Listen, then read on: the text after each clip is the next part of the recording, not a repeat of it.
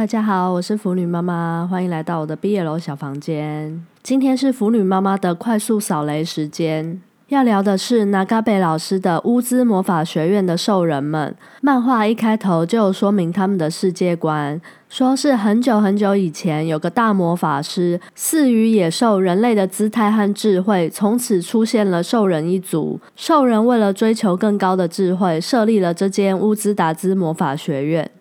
这本书里面总共有八对 CP，每对 CP 几乎都是学院里的老师或学生。这些 CP 分别是猫和兔子、狼和山羊、龙、鹿和蜥蜴、孔雀和乌鸦、蝙蝠双胞胎、独角兽和狮鹫兽、熊和人类。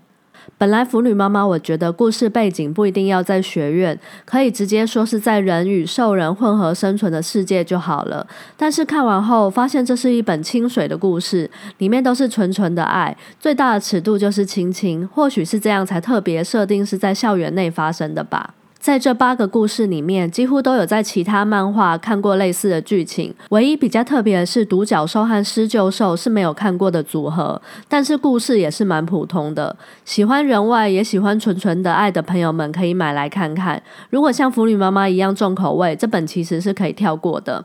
然后我发现，南嘎贝老师应该是很喜欢画人外故事的作者。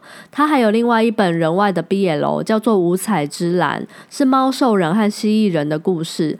虽然也是清水漫，但那个故事比较完整。同样都是清水，腐女妈妈比较推荐那一本《五彩之蓝》。今天的快速扫雷时间就到这里，我是腐女妈妈，欢迎下次再回到我的 BL 小房间。我们下次再见，拜拜。